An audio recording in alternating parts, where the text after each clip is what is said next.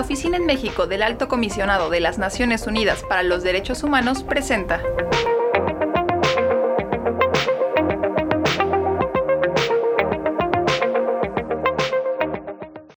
Hola, buen día. Bienvenidas y bienvenidos a una nueva emisión en nuestro podcast de ONUDH México. Soy Valentín Seville, oficial de Derechos Humanos de la ONUDH. Hoy todas y todos sabemos que nuestro planeta enfrenta una crisis climática, la biodiversidad está en grave peligro y nos queda cada vez menos tiempo para asegurar un futuro sano y sostenible para todos los habitantes del planeta. En muchas ocasiones, Empresas y gobiernos en el mundo no han informado oportunamente sobre los efectos de ciertas actividades, y es gracias a la movilización incansable de miles de activistas, comunidades locales, colectivos de base, personas expertas científicas y, científicos que conocemos sobre estos proyectos y se alerta a la sociedad. También Sabemos que muchas defensoras y defensores han enfrentado obstáculos, a veces riesgos y amenazas por alzar la voz, ubicando a México como uno de los países donde la defensa ambiental es una de las más peligrosas del mundo. En 2022, la UNUDH documentó que al menos 14 personas defensoras de derechos humanos fueron asesinadas en posible relación con su labor de defensa de derechos humanos, de las cuales cinco abordaban temáticas vinculadas con el medio ambiente. Para abordar este asunto, y aprovechando que celebramos el 22 de abril el Día Internacional de la Tierra, invitamos expertas y defensoras del medio ambiente que nos hablarán de los desafíos actuales vinculados a la defensa del medio ambiente en México. Analizaremos juntas lo que ha implicado en los últimos años proteger los derechos humanos ambientales y en particular la situación en la que, que se encuentran hoy en día las personas que luchan por estas causas en primera línea.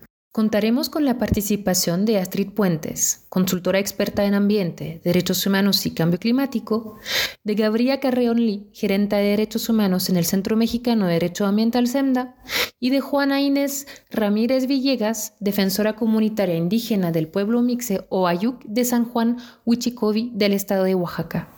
Cada una, a través de su experiencia y conocimientos, nos ayudará a entender un poco lo que está en juego a través de la defensa del medio ambiente hoy día en México. Astrid, vamos a empezar contigo. Eres consultora experta en ambiente, derechos humanos y cambio climático, contando con una larga trayectoria en organizaciones ambientales como AIDA. ¿Nos podrías decir cuáles han sido los desarrollos significativos que se dieron a nivel internacional para reconocer y proteger el derecho a defender el medio ambiente? Hola, muy buen día. Valentín, mil gracias por esta invitación tan importante y qué gusto. Hola, ¿cómo están Gabriela y Juana? Qué dicha compartir este espacio también con ustedes. En relación con el derecho al ambiente sano a nivel internacional, tuvimos una decisión muy importante y que llamamos histórica porque nunca había pasado, y es que el 28 de julio de 2022 del año pasado, la Asamblea General de Naciones Unidas reconoció específicamente el derecho al ambiente limpio, saludable y sostenible como un derecho humano. Eh, un tema esencial también a recordar y a tener en cuenta es que esto fue en una resolución en la Asamblea General de Naciones Unidas, es decir, todos los países tuvieron participación y pudieron discutir y votar. Y la votación a favor fue también histórica. 161 países votaron a favor de que se reconociera el derecho al ambiente sano, por supuesto incluyendo México. Ningún estado estuvo en contra y esto también nos habla de una decisión y una voluntad política muy fuerte y solamente ocho estados se abstuvieron de votar, es decir, no decidieron no votar ni a favor ni en contra. Eh, esta resolución de la Asamblea General eh, es un avance adicional del que ya habíamos tenido en octubre del 2021, en donde el Consejo de Derechos Humanos de Naciones Unidas, que está basado en Ginebra, también reconoció en una resolución, que es la resolución 48-13, para quienes la quieren buscar, justamente que el derecho al ambiente sano, limpio y sostenible es un derecho humano para todas las personas. Ahora con estas resoluciones, la de la Asamblea General, para quienes la quieren buscar, es la resolución 76-300, ya podemos decir que a nivel internacional, por primera vez en la historia, se reconoce que el derecho al ambiente sano, limpio y sostenible es un derecho humano. ¿Qué es lo que también nos ayuda? Es que lo podemos usar y lo podemos proteger, por supuesto, tanto a nivel nacional, en México y en diferentes países, a nivel regional y a nivel internacional.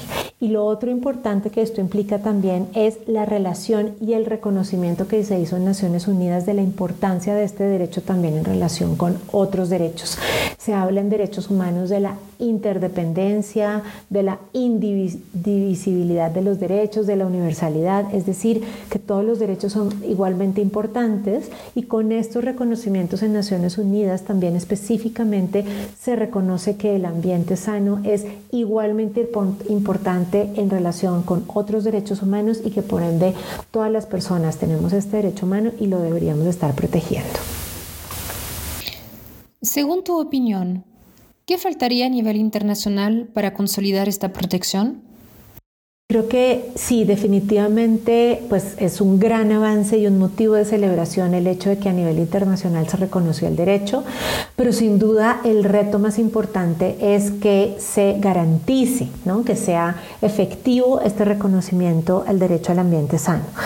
Eh, por ende, ¿qué es lo que nos falta? Pues asegurar que todas las personas tengan esta, la protección del derecho al ambiente sano en un espacio en donde estamos hoy en día enfrentando pues como mencionabas, una crisis climática, una crisis de biodiversidad, una crisis también relacionada con la contaminación de diferentes elementos de la naturaleza.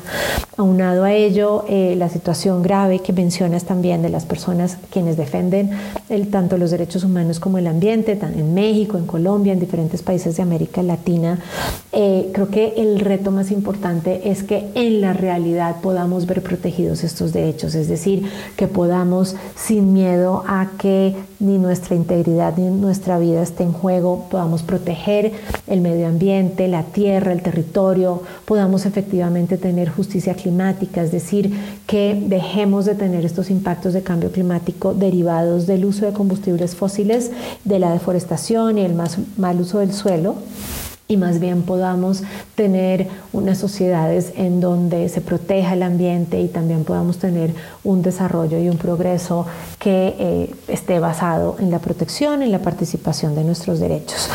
Entonces hace falta pues garantizarlo, hace falta usarlo, exigir que se proteja es un tema esencial.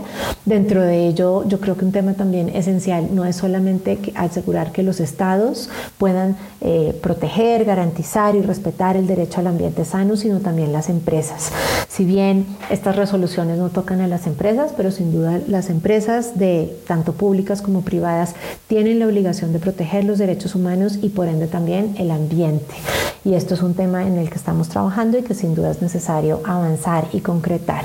Y agregando a esto, me parece muy importante también considerar la interseccionalidad que en derechos humanos se llama, y es decir, reconocer, por ende priorizar la protección a personas, comunidades y grupos como pueblos indígenas eh, cuyos derechos están mayormente afectados y que dado su directa dependencia y vinculación con la naturaleza también es esencial que se proteja.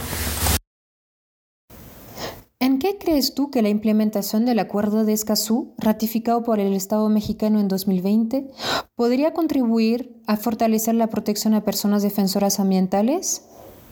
Definitivamente, muchas gracias por mencionar esto, Valentín. El Acuerdo de Escazú es una de las herramientas más importantes que hoy existen tanto en México como en América Latina y en el Caribe para asegurar que se protege el ambiente y también el derecho a proteger el ambiente. El Acuerdo de Escazú es un instrumento muy novedoso a nivel internacional y es el único que tiene un artículo específicamente eh, desarrollando la, la obligación de los estados de proteger a quienes eh, son defensoras del ambiente y en esa medida se vuelve un elemento esencial que con, ese, con el cumplimiento tanto del acuerdo de Escazú como con otras obligaciones existentes podríamos tener un avance importante y en ese sentido también beneficiar no solo a quienes directamente protegen el ambiente y quienes son defensoras ambientales, sino también pues tener un mejor tanto presente como futuro para México y para la región. Definitivamente el acuerdo de Escazú en ese sentido es una gran herramienta. Muchas gracias Astrid por estas reflexiones estimulantes. ¿Qué tal Gabriela? Eres gerente de derechos humanos en el Centro Mexicano de Derecho Ambiental SEMDA, una de las principales organizaciones de la sociedad civil en el país, cuyo eje fundamental de trabajo es el fortalecimiento, consolidación, armonización y cumplimiento efectivo del sistema jurídico ambiental vigente. ¿Podrías darnos un panorama sintético de la situación actual de quienes defienden los derechos humanos en el país? Hola Valentín, muchas gracias por el espacio y qué gusto compartir con Astrid y Juan Inés. La situación en nuestro país de las personas y comunidades que defienden los derechos humanos ambientales continúa siendo preocupante. En los últimos tres años observamos que nuestros registros sobre agresiones han aumentado y, por ejemplo, los ataques letales homicidios se mantienen y no disminuyen. Por ejemplo, en 2020 registramos 18 asesinatos, en 2021 25 y en 2022 24. Este contexto y la falta de respuesta por parte del gobierno para garantizar un entorno seguro, como lo contempla el acuerdo de Escazú del que ya nos platicaba Astrid, ha generado un clima de desconfianza frente a las instituciones destinadas para la protección de las personas y comunidades defensoras. Las principales amenazas que enfrentan las personas, comunidades, colectivos y organizaciones son la intimidación, el hostigamiento y las amenazas, pero también los ataques letales como ya mencionaba. E incluso tenemos registros de actos que pueden constituir graves violaciones a derechos humanos como ejecuciones extrajudiciales o desaparición forzada. Sobre quienes están en riesgo, nosotras hemos documentado que los pueblos y comunidades originarias han sido sujetas de agresiones, para 2022, el 52% de los eventos de agresión ocurrieron en contra de diversos pueblos y comunidades indígenas y el 4% en contra de comunidades equiparables. Sin embargo, población de zonas urbanas también se ven afectadas por estas agresiones, así como las organizaciones de la sociedad civil. También es necesario mencionar que quienes están en una defensa activa frente a proyectos son quienes enfrentan mayores riesgos a su integridad personal aunque hay que mencionar que los impactos no solo son en las personas, sino en el círculo cercano como familias, amistades, los colectivos y las organizaciones donde estas personas laboran. Muchas gracias. En tu opinión, ¿cuáles son las razones sistémicas detrás de estos ataques? Desde el SEMDA creemos que esta situación no tiene una sola causa, sino que es multifactorial. Algunas hipótesis e ideas que tenemos eh, son las siguientes.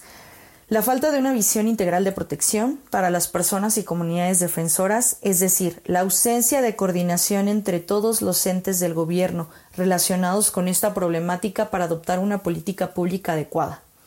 La otra es la existencia de procesos en materia ambiental que no se realizan de manera legal, que no son culturalmente adecuados, que no respetan los derechos a la información, participación y autonomía y que en general pues tienen grandes impactos en la forma de vida de las personas y generan eh, conflictividad eh, social.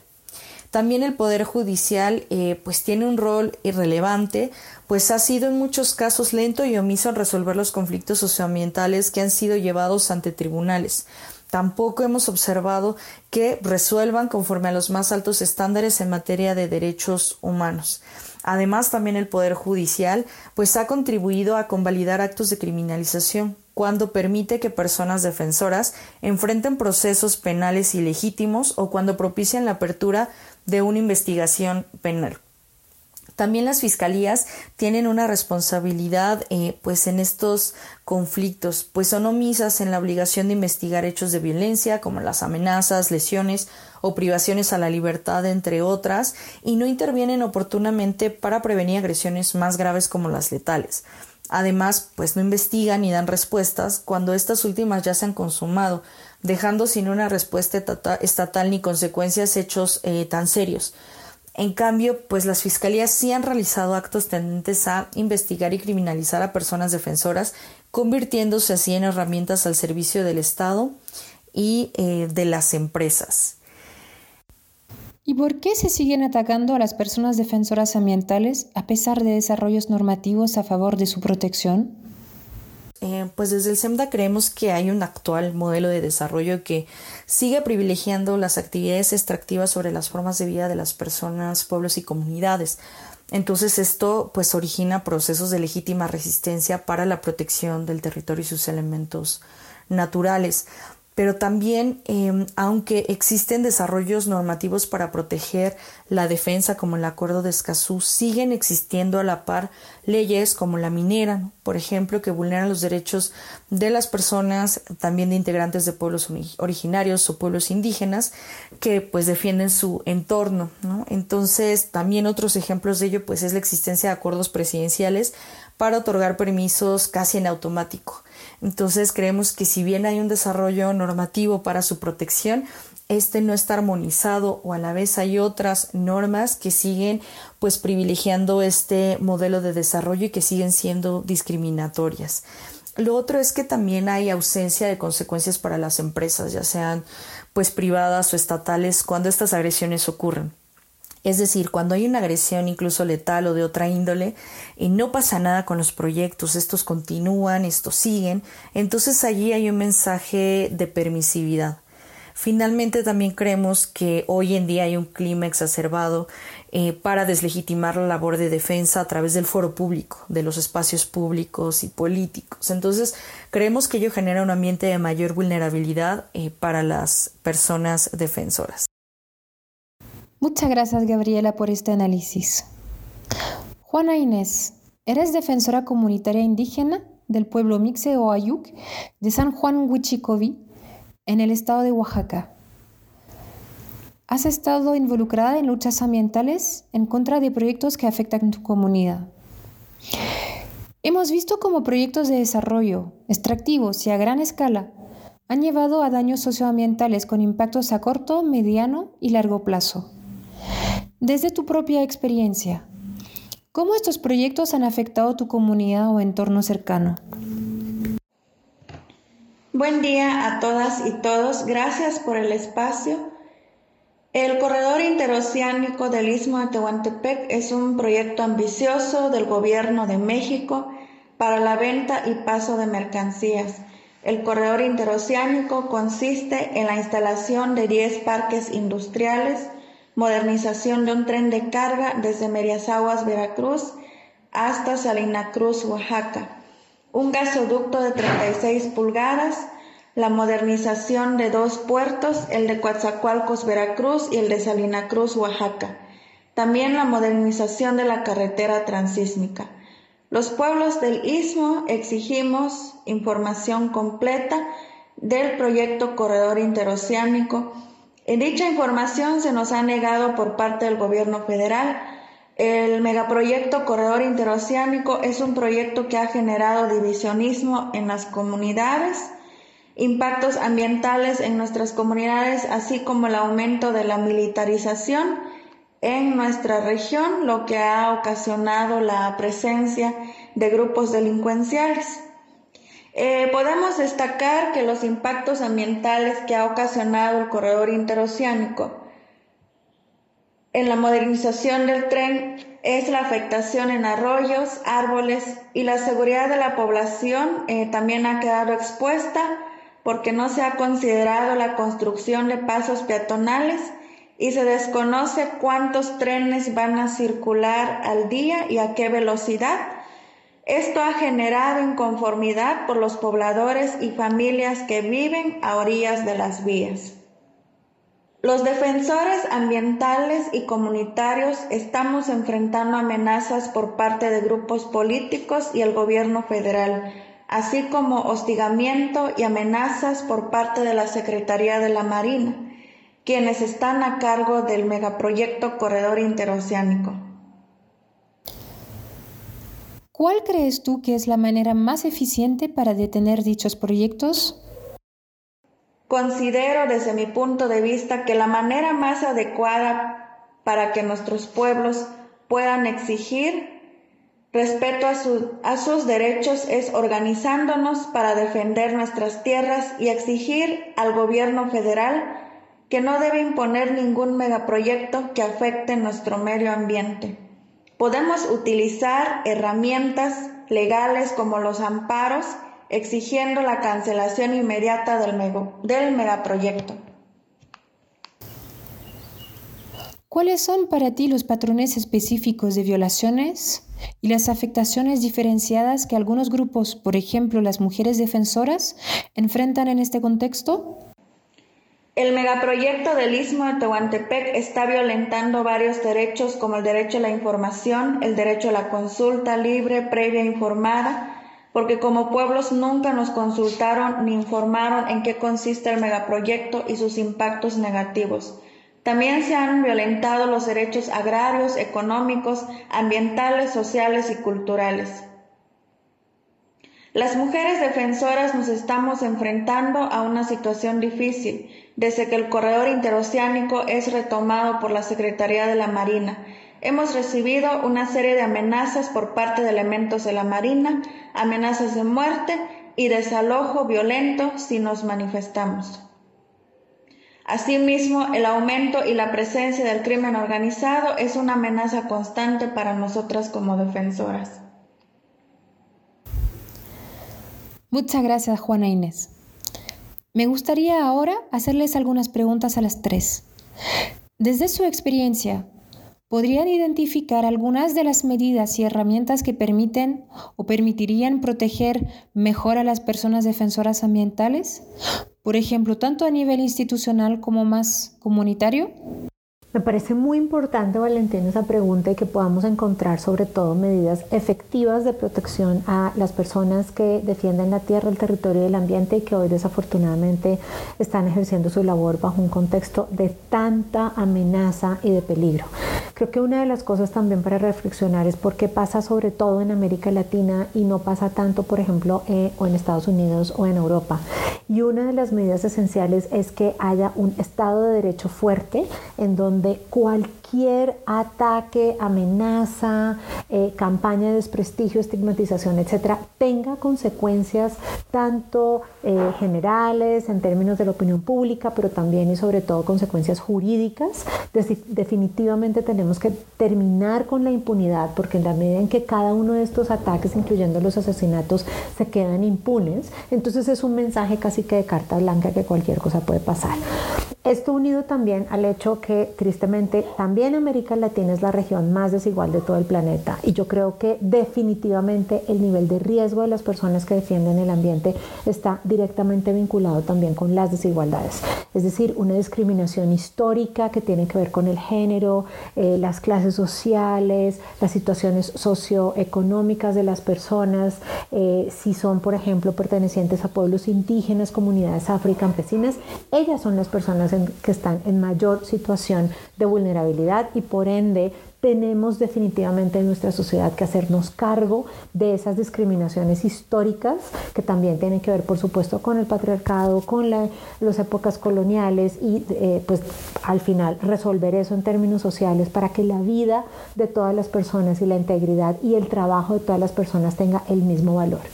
Yo digo tristemente y obviamente las personas todas eh, somos exactamente iguales y nuestro valor en la sociedad es igual, pero me pregunto si fueran, en, lugar de personas defensoras del ambiente, fueran personas dedicadas a la bolsa de valores en nuestros países, si esos números llegaran a esas, esas cifras que hoy tenemos. Y yo desafortunadamente creo que la respuesta es no. Entonces es justamente por eso es que me parece que hablar también de la desigualdad vinculado con esto es esencial. Sobre las herramientas que nosotras consideramos permiten o pueden permitir proteger a las personas eh, defensoras, creemos que el cuidado colectivo es esencial a través de formas de protección y generación de protocolos de seguridad, pues en lo comunitario, en los grupos, en las organizaciones y en los diferentes colectivos.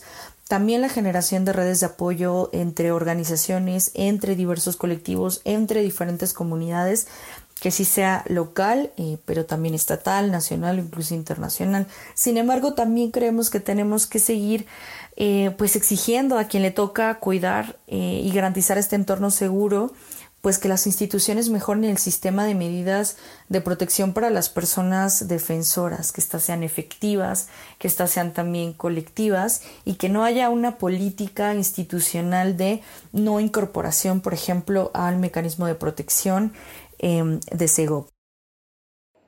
Herramientas para protección a ambientalistas. El Acuerdo de Escazú es un poderoso instrumento para prevenir conflictos mediante el acceso a la participación, información y justicia en asuntos ambientales. El Acuerdo de Escazú es una herramienta que también nos sirve como protección a las personas defensoras, cuyo espíritu nos recuerda que para defender el medio ambiente se debe empezar por proteger a quienes lo defienden. Como herramienta comunitaria es la Asamblea nuestro mayor respaldo como defensoras, porque es un espacio donde nos organizamos para la defensa del territorio. A modo de conclusión, quisiera preguntarles, ¿qué les dirían a las personas que quieren ser parte de la lucha por la protección del medio ambiente y de nuestro planeta? Mil gracias Valentín y de verdad qué gusto compartir este espacio tan importante con Juana Inés, con Gaby, contigo y poder contribuir y aportar juntas y tener ideas me parece tan complementarias y tan importantes. Creo que una cosa de mensaje importante para las personas que estén interesadas es que primero que todo, desde que respiramos, caminamos en este planeta, estamos, queramos o no, involucradas en este esfuerzo importante por proteger el planeta, dado si lo hacemos de manera consciente o no, eh, o si también tenemos un impacto positivo o negativo, siempre, créanme, somos parte de la ecuación. Entonces, lo que diría a las personas es que se sigan motivando, necesitamos muchísimas personas en cada una de las áreas que puedan involucrarse, aportar y sobre todo también ayudarnos a encontrar soluciones que sean realistas y que puedan ayudarnos a fortalecer y avanzar la protección del ambiente, a solucionar la crisis climática, la crisis de biodiversidad y la crisis de contaminación, que por supuesto nos preocupa y nos estresa muchísimo, pero que yo tengo la absoluta confianza que con el trabajo continuado de quienes estamos en esto, pero además con muchas otras personas que se unan, vamos a poder y estamos avanzando de hecho hacia las soluciones que puedan también pasar y garantizar la protección de los derechos humanos y también una justicia ambiental y una justicia climática para todas las personas. Muchísimas gracias. Para las personas eh, que quieren ser parte de la lucha por la protección del medio ambiente y de nuestro planeta, eh, yo les diría que se necesitan más personas que se unan a la causa aportando desde diferentes saberes, de diferentes labores, que cada uno y cada una podemos ser defensores y defensoras. También les diría que la defensa del medio ambiente nos hace cuestionarnos nuestras propias formas de relacionarnos con el mundo, con la naturaleza, con otras formas de comprender la vida, eh, ya sea como parte de la naturaleza, desde el cuidado de la naturaleza o también desde pues la legítima y digna resistencia. Invito a mis hermanas y hermanos que se sumen a la lucha por la defensa de la tierra y los recursos naturales si defendemos a nuestra madre tierra, estamos defendiendo nuestra vida. Organicémonos desde diferentes espacios para, detener los proyectos en muerte, no a los megaproyectos en nuestros territorios. Muchas gracias por compartir sus experiencias y su análisis de la situación actual. Reconocer el derecho a vivir en un ambiente sano y sostenible y proteger a quienes defienden este derecho ameritan más que promesas y declaraciones de intenciones. Los gobiernos, empresas y otros actores no estatales, así como toda la sociedad en su conjunto, deberían unirse para asegurar que defender nuestro futuro no signifique arriesgar nuestras vidas. Los medios de comunicación también pueden ser una herramienta esencial en la lucha por la transparencia, la justicia y la defensa de los asuntos ambientales, acciones muy valiosas para brindar apoyo a los defensores y defensoras y apoyarles en su labor cotidiana. Finalizando con el tema, agradezco infinitamente su participación en este podcast a Astrid Puentes, Gabriela Carreón y también Juana Inés Ramírez Villegas, y a quienes nos acompañaron el día de hoy con estas importantes reflexiones. No se pierdan todos los podcasts de la ONUDH en México a través de Anchor FM y Spotify. Gracias y hasta la próxima.